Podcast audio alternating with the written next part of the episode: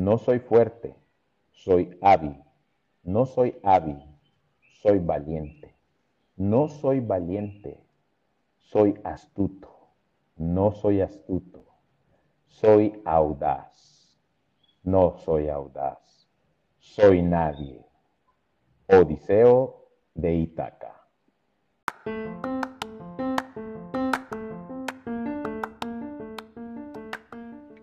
Hola, esto es Voz de Dos Podcast. Soy Cecilia Santos y cada semana comparto casos de marketing, contenido o comunidad que se dan en el mundo digital.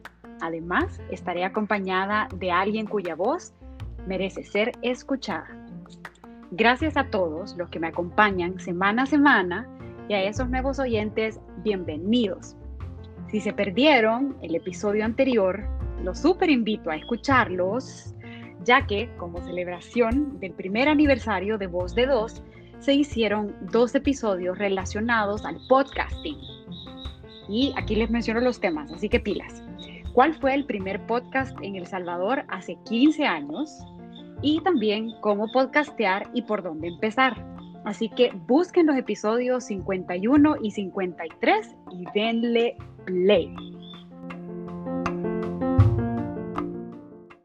Así que miren, en el episodio de hoy tengo a un invitado con quien me reencontré gracias al podcasting, mi ex compañerito de universidad y colega creativo Marlon Martínez, quien ahora dirige su propia agencia creativa que se llama Nadie Más y quien se está iniciando en el mundo del podcasting también con una producción llamada Orangenios. Y miren, bueno, con tanto dato interesante que le acabo de dar sobre Marlon, mejor dejo que él mismo nos cuente más de su profesión, proyectos, visión del mundo actual, todo. Marlon, gracias por estar conmigo hoy. Oh, gracias a ti, Ceci, eh, por invitarme. Eh, gracias por acudir también a, a Orangenios y darnos esa brillante historia, esa inspiradora historia que, que está ahí en el capítulo 6 de Orangenios. Eh, y bueno, soy mercadólogo de carrera, fuimos compañeros en la Mónica Herrera juntos. Eh, eh, además de eso, he sido publicista casi 12 años, 12 años trabajando en diversas agencias de publicidad, como en el área de creativo, primero como diseñador junior, después como redactor, luego como planificador estratégico y finalmente terminé siendo director creativo hasta que fundé mi propio taller de interacción creativa, una, agencia de contenidos que busca crear contenidos de valor para que las marcas tengan una interacción genuina con sus usuarios. Eh, pero todo esto se ha quedado como una utopía, pues porque no lo veíamos venir tan claro, porque siempre me buscaban para hacer una campaña, para generar piezas de publicidad tradicional, para medios tradicionales, y, y, eso se veía como un sueño un poco distante hasta que se vino el caos. Y con el caos vino un rotundo cambio hacia una, una, un torrente de contenido que había que, que crear para estar siempre en, en, en, el pie de lucha, en el pie de, la, de, la, de las campañas eh, de la comunicación a través de contenido especializado para redes sociales. Entonces, eh, finalmente, pues el sueño que yo había tenido eh, empezó a cobrar realidad porque empezamos a hacer verdadero contenido, mucho video, mucho blogging, mucho microblogging, mucho micro targeting y todo eso. y en ese momento, pues, mira cómo son las cosas, empezó a cambiar todo. Empezó a cambiar todo.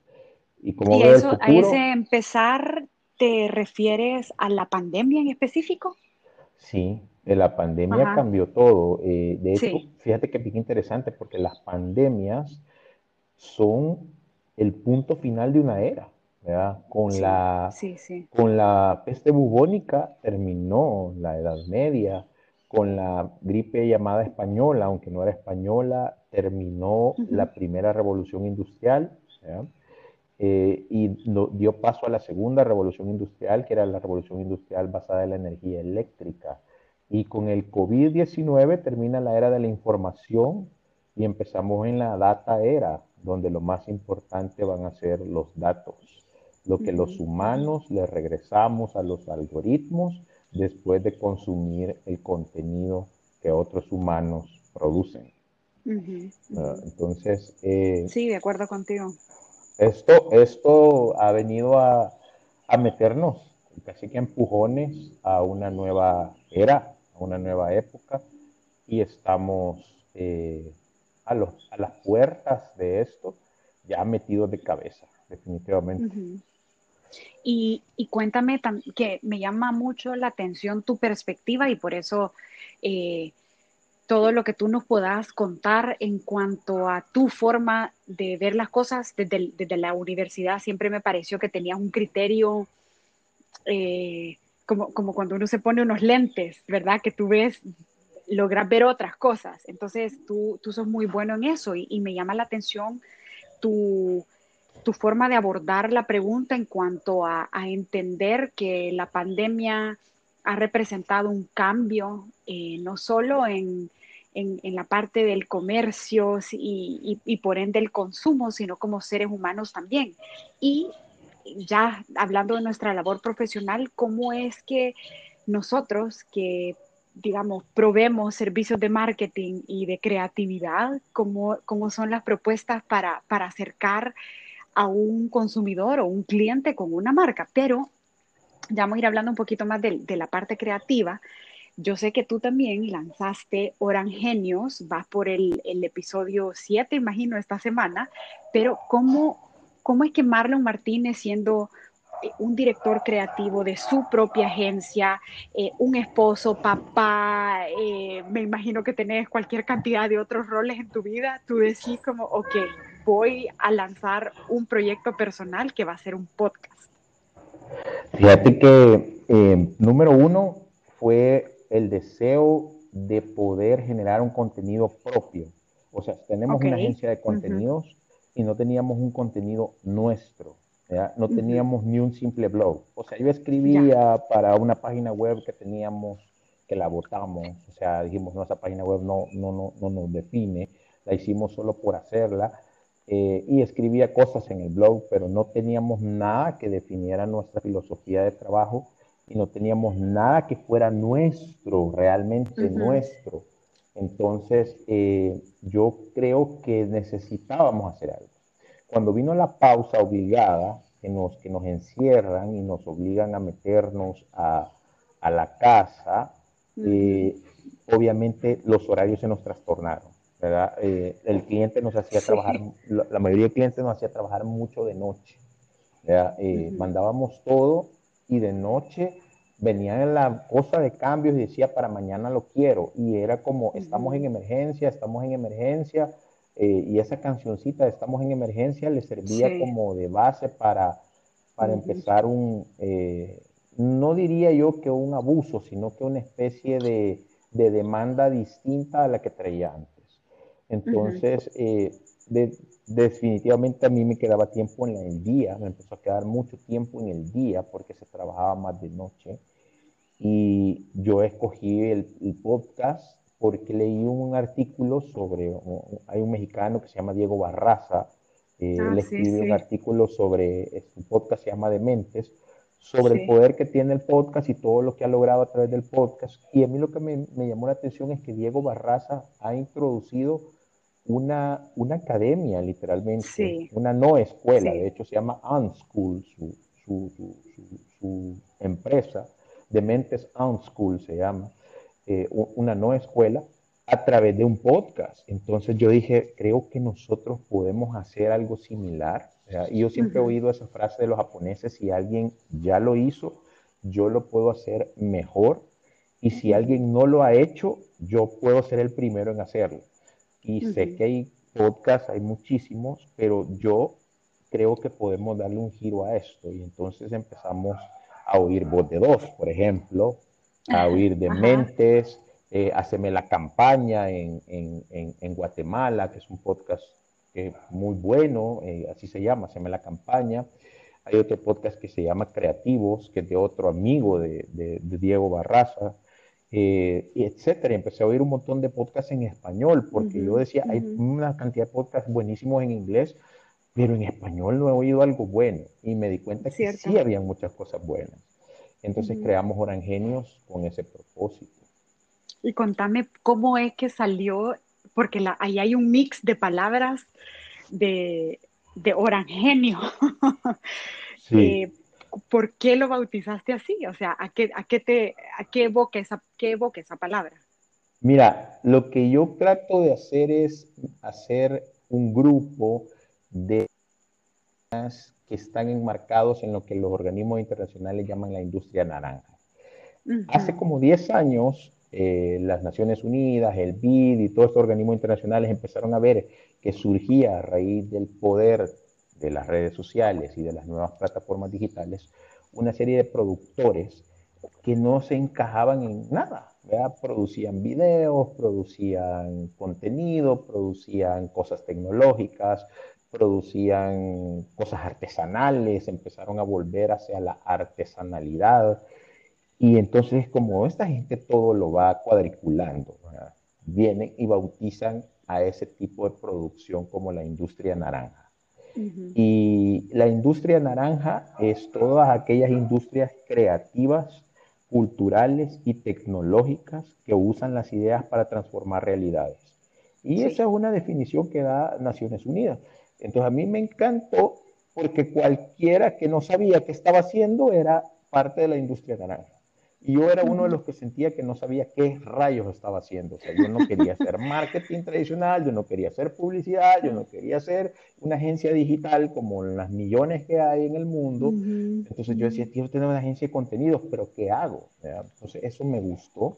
Y también lo que me gustó es que te salís de, una, de un rango de, de, de ese círculo, de esa zona de confort donde tú has estado, donde vas a conocer otros creativos, donde vas a conocer otros artistas, otros diseñadores, y puedes entrevistar a músicos, puedes hablar con pasteleros, con chefs pasteleros, puedes hablar con locutores, puedes hablar con eh, madres de familia que están pujando por, por el homeschooling, por ejemplo, y, se están eh, imaginando cómo van a poder generar contenido con sus hijos para que sus hijos tengan una educación en casa. O sea, un montón de cosas. Entonces vengo yo y digo, bueno, vamos a hablar de la industria naranja. Eh, y luego hay gente que triunfa dentro de la industria, que, que, le va medianamente bien, y no estoy hablando del triunfo que tenga que ver con éxito, dinero, eh, posiciones y todo eso, sino que esa gente que hace lo que le da la gana y es feliz. Así, es. Esa, gente, esa gente que yo anhelo ser algún día como ellos, yo, yo quiero aprender de ellos. Yo dije, yo quiero aprender de ellos. Hace lo que le da la gana y es feliz.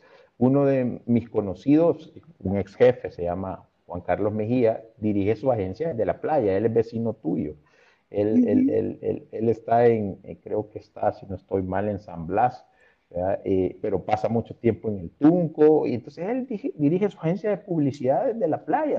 O sea, sí, sí, eh, Conocí una locutora de, que hace muchas voces y que vive de, las imitaciones y de todos los personajes que hace, los dobla y eh, hace doblajes para Netflix y para Amazon Prime.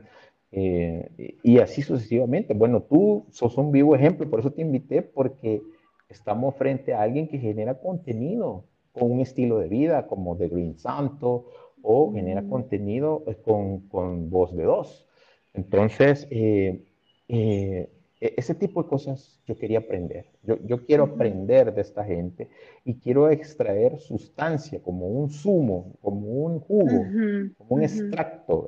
Entonces ahí nacen las dos palabras, naranja y genio, pero narangenio se oía un poco, un poco raro, ¿no? O sea, decía narangenio, se oía así como narangenio. narangenio está fabuloso, o sea, es cortito. Ah, y entonces ahí nace, vos sabes que nosotros pasamos jugando con palabras, eh, como vivimos jugando Scrabble todo el tiempo. Eh, no es que jugamos Scrabble, sino que nuestro estilo de, de, trabajo es seguirle juntando eh, vocablos, prefijos y sufijos. Y así nació Orangenios. Así nace la palabra Orangenios. Marlon, y, vieras que, que Bueno, yo cuando, cuando tú me invitaste a, grabar el episodio, me sentí tan honrada de, porque yo, vuelvo y repito, yo sé tu perspectiva de, de, la forma en la que tú observas las cosas y las analizas es bien, es bien diferente, bien integral, eh, como, como que te cambia, vea, el, el, el sentido. Y, y, eso se contagia, fíjate, y ahorita que tú comentabas del, por un lado, del poder eh, que va a tener esto de réplica en cuanto a contar ahí como un poco a calzón quitado, porque creo que todos tus invitados han, han tenido, eh, no sé si yo, vea, pero esa, esa valentía de, de, decir, mira, este es mi camino, esto es lo que yo elegí, no estoy 100% de los resultados, pero ahí voy para adelante. O sea, eso, eso creo que el mundo de hoy en el que ya sea post pandemia o durante lo que estamos viviendo hoy por hoy y como humanidad en algo tan dinámico, tan hiperconectado, me parece que va a ser un respiro poder ir aprendiendo de, de, esta forma de ver la vida, Como, como donde nos va a tocar reaprender quizá cualquier cantidad de conceptos de, como tú bien decías, de éxito asociado, asociado con dinero, mm, no sé éxito con un chavo haciendo lo que él quiere, desde donde lo quiere, como que por ahí va la cosa hoy, ¿verdad? Entonces... Y, eh, en, shorts, con chanclas, eh, camiseta desmangada, o sea, a la orilla de la playa, y, te estoy hablando de realidades. Bueno, tú sos una realidad, tú sos una realidad así. Entonces, vamos a eso, vamos a eso, y, y bueno, mi caso es distinto. Tengo dos hijos, estoy felizmente casado, eh, me encerró la pandemia y me pude dedicar a eso. Y, es más, decidimos que no vamos a regresar a la oficina. sí vamos a tener una oficina física por tema de reuniones y por el tema de presentación y todo eso. Sí. Pero vamos a tener una base y la gente quiere seguir trabajando desde su casa. O sea, la gente no quiere regresar a una oficina, encerrarse. La gente quiere seguir en la calle, en su casa y obviamente llegar a la base, llegar a la base, reportar. Eh, y, y, y, qué más, ¿Y qué más ensayo necesitamos? O sea, si hemos pasado los últimos cinco meses haciendo eso y ha funcionado, el negocio no se hundió, bendito sea mi Señor, no se hundió, pero, pero yo no tengo que, que, que justificar nada, o sea, yo tengo que esperar más ensayos. Creo que cambiamos y aceptamos el cambio, nos adaptamos al cambio y producimos una nueva realidad en medio del cambio. Y ese, eso que tú acabas de decir, lo retomo porque es, o sea, la, capacidad de, de, adaptarnos y de ser flexibles, de ahí y no sé, nosotros crecimos en una generación donde era como, no te rindas, no te rindas. Y a veces es, es, como de tomar una pausa, evaluar y si te toca rendirte, pero, ojo, rendirte para reajustar, me parece que es magnífico. O sea, no es como rendirte decir, bueno, que hasta aquí llegamos. Es como, bueno, no, espérate, revisemos qué es lo que toca ajustar, ajustamos y vamos para adelante. Y esa perspectiva Marlon, eh, primero Dios te lleve mucho más lejos de lo que ha llegado ahorita. Y mira que ya tenés varios episodios también en, la bolsa y esto es un, el tema del podcasting, me imagino que también ya con seis episodios, me imagino que desde el primero, pero ya con seis episodios te ha dejado una, o sea, ya tenés cierto conocimiento y, y pudieras tener criterio para decir cuáles consideras que son ventajas y desventajas ¿Qué tenés hasta ahorita? Mira, la gran ventaja es que aprendes. Aquí hay una ventaja de que cada invitado te da una masterclass en vivo de experiencia pura, sin, andar hablando pajas, sin teorías eh, vacías, sino que convivencias. Esa es una ventaja. Otra gran ventaja es que lo puedes hacer desde cualquier lugar. Y puedes reunirte con quien tú querrás. Yo creo que tú ya lo has hecho, ya, ya, ya te has salido de las fronteras, yo todavía no, no me he reunido con alguien que esté en otro país, pero se puede. Y yo creo que la desventaja es nuestro perfeccionismo. Una desventaja es que queremos que sea un show producido y la gente no está esperando un show producido, la gente está esperando una conversación humana. Sí, eh, auténtica, sí. Auténtica, genuina. Eh, hay que tomar en cuenta el audio, hay que trabajar mucho eh, ciertos temas técnicos, pero no tenés que tener una producción. yo, yo hice dos dos episodios y no soltaba ninguno porque no me gustaba mi voz, por ejemplo. No me gustaba cómo se oía mi voz y, le metía filtros y, me metía a travesear eh, programas de audio para ver si me modulaba la voz. Trataba de hablar así cuando estábamos entrevistando a la gente, eh, grababa, regrababa, o sea, después de grabar el podcast venía y, lo editaba, o sea, no, esa parte no, lo voy a grabar así. Entonces, y, y al final dije, bueno, o ¿qué voy a hacer? ¿Voy a estarme crucificando yo con cada episodio? Eh, ¿Voy a estar luchando porque esto no se oyó bien, lo vamos a quitar? ¿O realmente quiero compartir con la gente que me, que me toma la invitación y con la gente que me escucha? Entonces, no, que se vaya así. Un día teníamos abierto el, el, Zoom, porque lo hacemos a través de Zoom, y dejamos abierto el Zoom para que toda la gente que quisiera entrar a, oírnos y a compartir con nosotros entrara. Y entraron unos vagos a ponernos pornografía en el, en, en, en el Zoom cuando yo le di, le di la, el, permiso para compartir pantalla a mi invitado porque nos quería enseñar unas cosas, empiezan a poner videos pornográficos y, y, y, a decir un montón de obscenidades y todo, y, nos matamos de la risa y, y todo, pues, o sea, pero eh, es que, ¿qué vamos a hacer? sí, sí, Había gente que estaba molesta porque habíamos invitado a cierta persona. O sea, había gente que no quería que esa persona realmente hablara lo que iba a decir y se metió a molestar. Entonces, y qué bueno, qué bueno. Y esa parte de ser, de ser un, un, un, genuino ente humano. Sí, sí, sí. Y como, como te digo, creo que vienen, vienen para ti muchos más episodios interesantes. Yo también em, soy audiencia de, de Orangenios y, y, bueno, también como para que nos pases un par de truquitos. ¿Cómo te preparas en cuanto a la planeación de, de episodios y coordinar con los invitados también, porque eso, o sea, hay, hay, varios estilos de podcasting, ¿verdad? Monólogos, entrevistas y demás, pero en tu caso, ¿cómo, cómo planeas los episodios y coordinas? Mira, te voy a contar. El primer episodio hice un guion, hice una serie de preguntas, llamé al invitado antes, le leí las preguntas, hablamos sobre las preguntas y el tipo no me dijo nada de lo que habíamos hablado previamente y me dijo, eh, eh, es Ratanás. Y Ratanás me dijo, no, puedo hacer esto. Esto no se puede, hay que ser auténticos, hay que hablar, hay que hablar lo que es, que no se qué. Y, bueno, está bien, dejemos que, él, que él sea él, ¿verdad? Y algo que yo aprendí, que fue el primer episodio, es, tiene que ser el invitado el importante no yo. Yo no soy el importante aquí, es el invitado. Y el invitado es responsable de lo que quiera decir.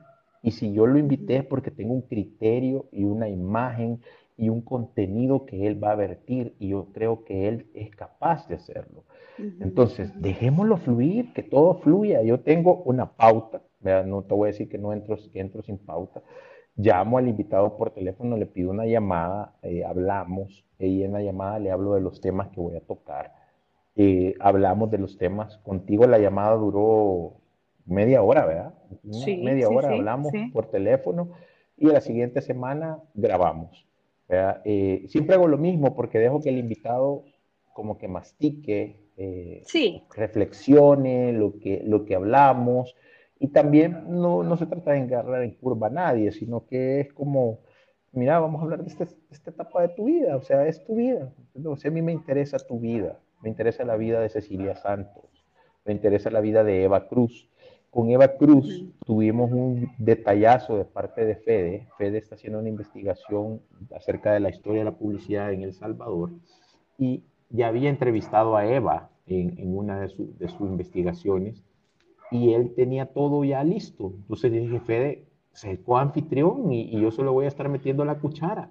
¿verdad? y entró Fede, Federico Harrison, y entrevistó a Eva y Eva nos contó, o sea, puedes oír ese episodio y es un episodio apasionante, o sea, te cuenta una historia que vos sentís que estás viendo una serie de, de, de HBO cuando, cuando la estás oyendo. y fue en torno a la publicidad, me imagino, como para dar un poquito de contexto. Federico Harrison es el director académico de la universidad donde Marlon y yo nos graduamos y Eva Cruz resulta ser una de, no solo mujer pionera en la publicidad salvadoreña, sino que, wow, es literal una enciclopedia publicitaria de esas que vale la pena entrevistar. Qué, qué, buen, qué bueno que los, que los cachaste los dos. Sí, y, y, te digo, o sea, Eva fue la primera redactora creativa de este país en una, en una estructura muy machista, donde decían, la mujer no piensa, no, no nació para pensar. Ese era el, el pensamiento de los líderes de la sociedad a la que Eva se tuvo que enfrentar. Y tuvo que ganarse su puesto a fuerza de cerebro. ¿verdad? De mucho cerebro. ¿verdad? Entonces, eh, es genial. O sea, y mira, y así podríamos hablar de, pero no estamos aquí para hablar de mis invitados, estamos aquí para, para hablar de lo que tú querrás. No, pero, pero me gusta eso de, de la coordinación y, y, de la planeación, digamos, de, de, episodios. Me llamó mucho la atención que tú, que, o sea, que se tenía una llamada de una semana de anticipación para, para ir, ir, digamos, como calentando motores, entender el tema, y, la verdad que yo me la pasé súper bien en, en, nuestro episodio. Ahí les, les hago la atenta invitación para que también vayan y escuchen el episodio 6 de Orangenius. Está en Spotify. Em, y bueno, Marlon, ya que Voz de Dos tiene también eh, una connotación, un norte digital, ¿cuáles son tus herramientas digitales favoritas, no solo para podcasting, sino para trabajo y para vida en general? Mira, yo creo que lo más importante es la conectividad. Cuando esto comenzó, nosotros siempre usamos Asana. Asana era la, plataforma donde subís tu día a día. Eh, cuando esto comenzó, o sea, era súper tedioso estar poniendo cada movimiento tuyo en Asana. Entonces yo llegué a un acuerdo con mi equipo y le dije, bueno, tengamos dos reuniones a través de Zoom, que era la plataforma que, pues, que lo decidimos usar para, para tener reuniones virtuales, y tengamos estatus en esas dos reuniones, una al, inicio de la semana y otra al final de la semana. Eh, los jueves en la, en la, tarde y los lunes en la mañana, eh, y luego hablemos por WhatsApp. y, y, nada, no, no nos compliquemos la vida. WhatsApp y correos suficiente. Ya estar con otras cosas. Olvidémonos de Asana si Asana les causa cierto resquemor.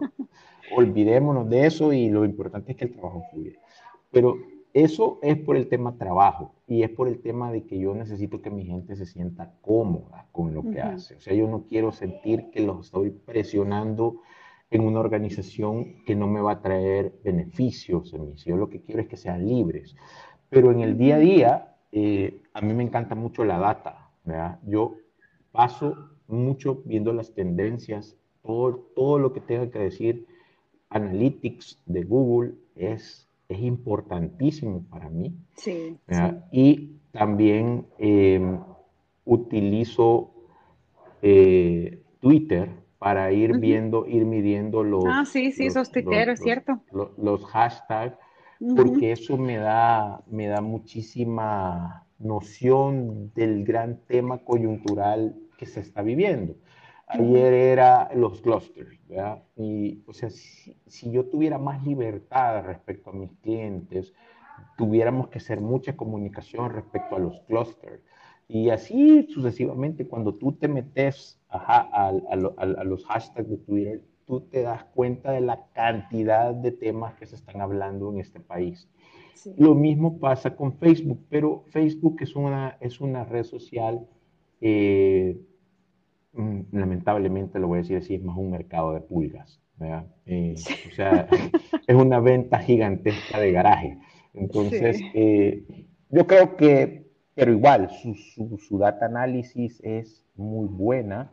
Es que es como la central, ¿verdad? Pero sí, pero sí, te entiendo perfecto lo del, del pero, Pero no, pero no te metes, pero no te metes a buscar cualquier cosa, sino que eh, yo puedo pasar una tarde leyendo los comentarios de ciertas publicaciones de mis clientes y leyendo los perfiles de la gente que comenta, eh, tratando de descifrar si son perfiles eh, automatizados o son gente mm. real de carne y hueso, pero también viendo la idiosincrasia de esos perfiles, porque en Facebook la gente se desnuda. O sea, cuando tú encontrás el perfil y logras ver qué tipo de gente es, entendés por qué te está diciendo eso. Entonces, ese tipo de cosas no te lo hace un algoritmo, lo tiene que hacer un ser humano con un criterio de por qué está buscando eso. Y a partir de eso es que nosotros construimos micro perfiles, eh, que va a haber una masterclass, por cierto, discúlpame que ocupe aquí tu, tu plataforma. Ay, pero por favor. Vamos a hacer una masterclass el 20 de agosto para, para, para hablar sobre mi experiencia con micro perfiles, micro targeting y cómo lo construimos y cómo lo analizamos, porque es algo muy antropológico, no es algo tan algorítmico. Como una etnografía. Exacto, es una etnografía en tiempo real. Y eso lo aprendí, ¿sabes? Que eso no, no hemos inventado el agua tibia, nadie inventó el té helado aquí. Eso lo aprendí eh, de eh, eh, Ana María Olabuénaga, ella, ella es una publicista famosísima en, en México y ella es una etnógrafa. Y entonces ella aprendió a usar Twitter y Facebook como un focus group en tiempo real.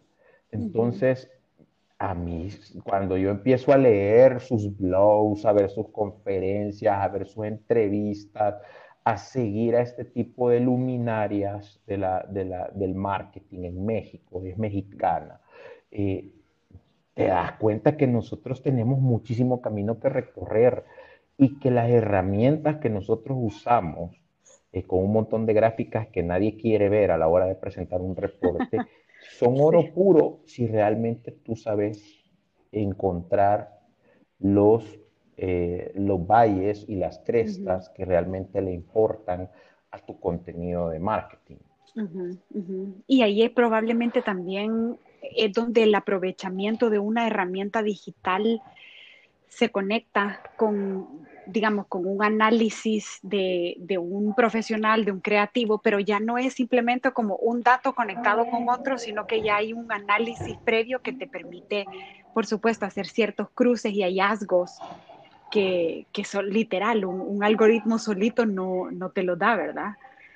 sí, te da un montón de data que se puedes perder se te puede perder la data. Y he oído reportes, mira, yo iba a veces a reuniones donde el que daba la data pasaba cantando todas las gráficas eh, una hora, Cecilia, una hora. ¿Y cómo, te aguantamos una hora de ver esto y otra gráfica y otra gráfica? ¿Y, qué onda? Pues, y al final, ¿qué, qué pasó? ¿Qué, ¿Qué, sucedió? ¿Dónde quedó la sustancia? Sí, ¿dónde quedó la bolita? ¿Dónde quedó la bolita? Mira, Marlon, y en cuanto a, también vamos de nuevo, que esta es como la, última pregunta, pero, pero va, yo sé que somos, somos personas inquietas, creo que desde la universidad hemos tenido esa, que no nos podemos quedar quietos ni un rato, pero ¿qué opinas tú ahora que ya tenés este proyecto? O sea, sobre tener un proyecto profesional en paralelo. Es lo mejor que me pudo haber pasado. O sea, nosotros no teníamos, nos autodenominábamos una agencia de contenidos y no teníamos un solo contenido nuestro, nada, nada, ¿verdad? Eh, ya tuvimos un acercamiento con un cliente gracias al proyecto. O sea, es como hacer tu propia campaña de comunicación. Ya tuvimos la oportunidad de crear una masterclass gracias al proyecto. Y estamos por lanzar mañana, primicia, lanzamos nuestra primera Webtoons, donde vamos a contar historias a través de un alter ego que diseñé. Eh, es un perro chihuahua. Soy yo, ¿verdad? Pero versión, versión, perro, se llama Máximo y mañana se lanza en, bueno, ya tiene Twitter, ya tiene perfil de Twitter, es al Máximo SB, eh, pero mañana se lanza en Facebook y en, y en YouTube y va a contar todas esas historias que yo no puedo decirlas como Marlon Martínez porque me voy a meter en problemas, pero el perrito eh, va a ser un poco simpático. Máximo sí puede. Máximo sí puede, y sin decir nombres y sin mencionar marcas, pero todo el mundo va a saber quién fue al final, pero nadie se va a dar aludido. Ah, entonces, es nuestro, segundo, nuestro segundo bloque de contenido, nuestra segunda fuente de contenido propio que vamos a lanzar y luego sueño, Ceci, con que Orangenio se vuelva una, es, una no escuela. Cuando yo veo el proyecto de Diego Barraza en Monterrey, eh, a mí se me ponen los pelos de punta. Yo digo, este tipo lo logró,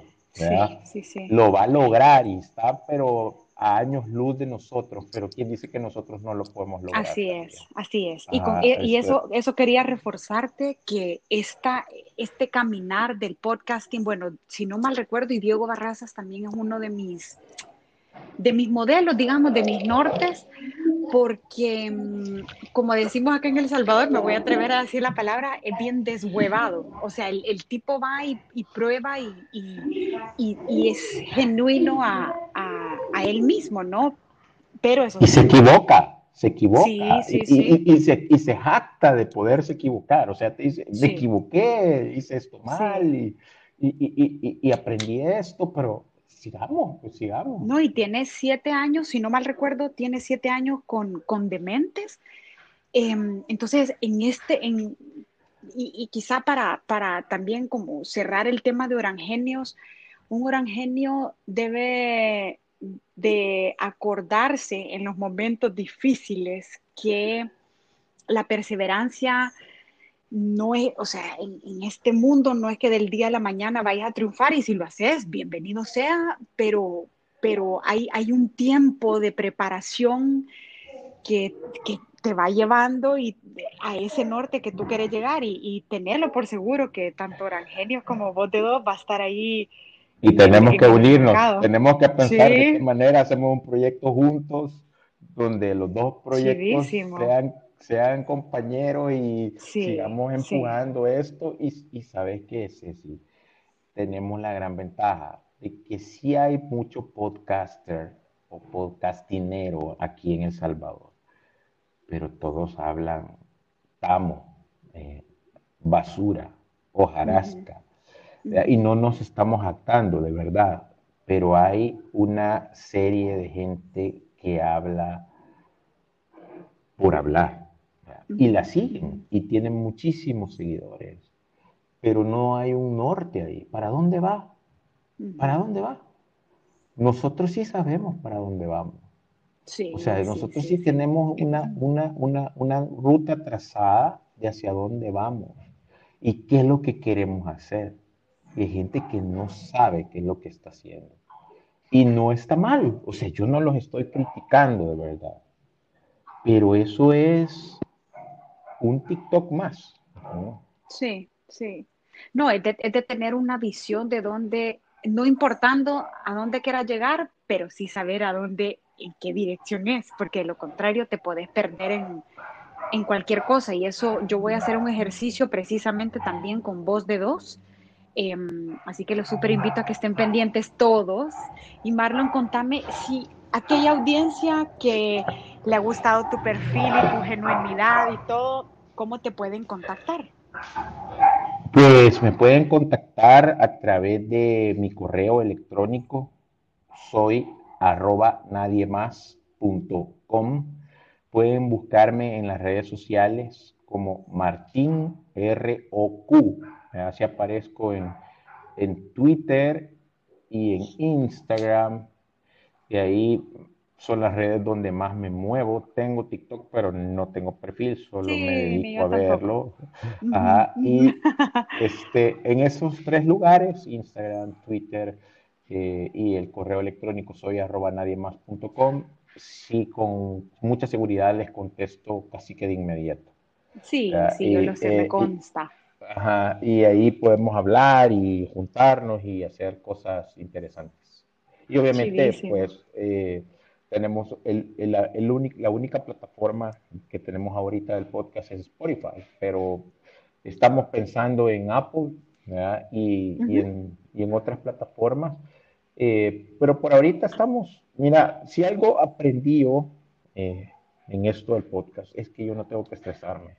O sea, no tengo que estresarme por esto. Sí. Me, me, me, puse una meta porque tampoco voy a hacer un podcast cuando me dé la gana, un capítulo, sino es un podcast cada 15 días. Entonces yo, no, yo, yo decía, voy a ser honesto, no voy a poder sacar uno semanal, pero voy a hacer uno cada 15 días y lo hemos logrado. El 20 de agosto cumplimos cuatro meses y van a haber ocho capítulos ahí. Perfecto. Eso me suena bien. Ajá. o sea, sin estrés, sin afán, si tiene que ser más, más fluido, más libre. Bueno, Marlon, y de nuevo, acuérdense que Marlon nos hizo la invitación del masterclass que es el 20 de agosto, así que pendientes, de pendientes de las redes em, de Marlon y llegamos a la última sección de Voz de Dos que se llama Alternativa. Aquí yo le hago una pregunta ahí medio tiro al plato al invitado, así que Marlon, listo. Va. Ahí estamos. A ver, a ver, a ver, a ver. ¿Dónde el frisbee? ¿Dónde el frisbee? Si hoy en la noche llegara el hada madrina laboral y te diera todos los talentos necesarios para que mañana que amanezca tú pudieras ejercer cualquier carrera profesional, ¿cuál elegirías y por qué? Talentos necesarios para ejercer una nueva carrera profesional. Sí, todos, todo, actitud, eh, parte técnica, conocí todo, todo, teórica, técnica, todo. Voy a hacer referencia a la Biblia, voy a hacer referencia a la Biblia. En la Biblia hay un personaje que se llama Moisés. Él tiene un palo, tiene un palo en la mano. Él, él es pastor, trabaja en el desierto y cuida ovejas y cabras.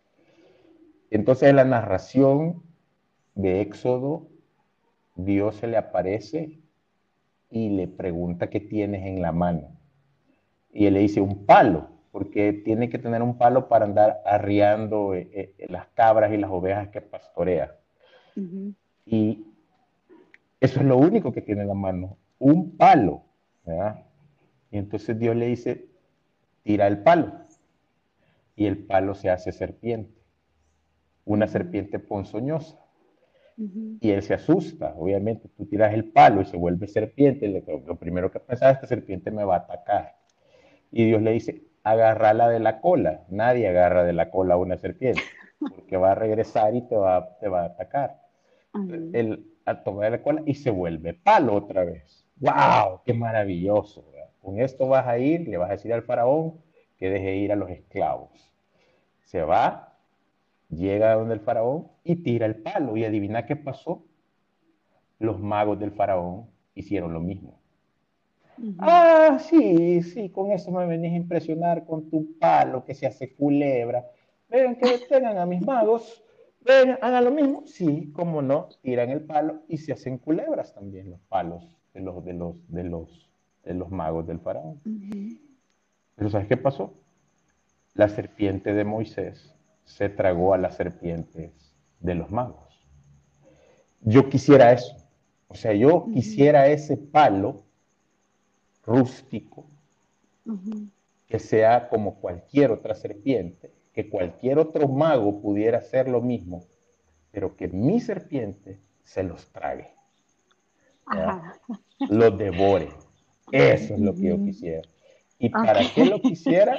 ¿Para qué lo pediría si, si Dios me lo, me lo permitiera tener? Lo pediría para poder cumplir con lo que yo debería estar haciendo. Yo debería estar proclamando, proclamando que hay vida, hay esperanza, hay amor, hay fe, hay paz. Eh, y eh, dejar de proclamar al, mercado, pues porque el mercado, el mercado me da de comerse, sí, o sea, el mercado me, me, genera ingresos, o sea, mi empresa vive del mercado, del mercado de pulgas que está en Facebook, o sea, soy honesto. Pero yo creo que tenemos que explotar ese palo. Yo, yo, yo, yo sigo pensando que tengo el palo. Lo que pasa es que nunca lo he tirado. Nunca he tenido el valor de tirarlo y de agarrarlo por la cola.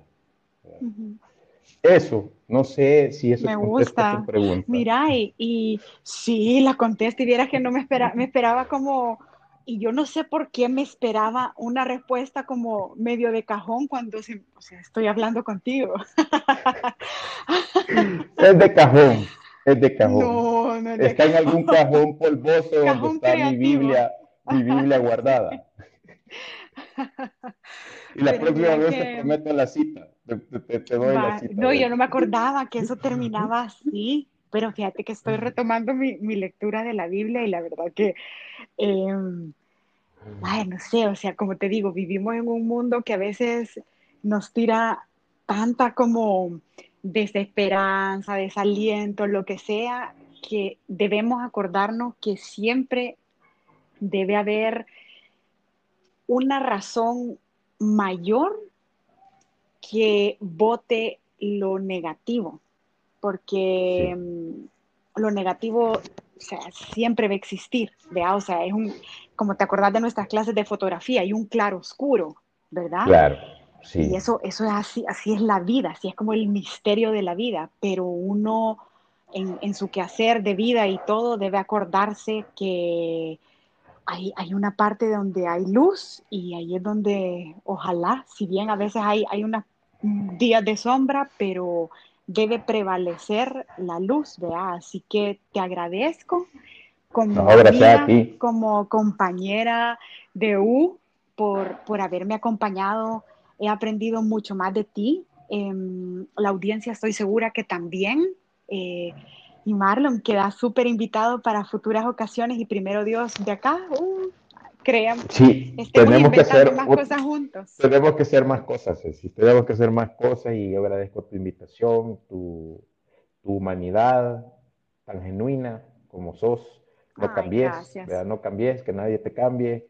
Seguí, seguí siempre. Si, si cambias, que sea para interpretar el cambio y transformar realidades, pero, mm. pero seguí adelante, no, no nos rindamos. no, yo, yo realmente te admiro, ya 52 capítulos, yo sé cómo hiciste, todavía no sé cómo hiciste. Ni yo. Pero, pero eh, vamos a llegar hasta donde la vida nos, nos sea prestada. y, y si nos permite la vida volvernos a encontrar, con gusto. Un día tengo que ir a ver tu hotel y, y conocerlo.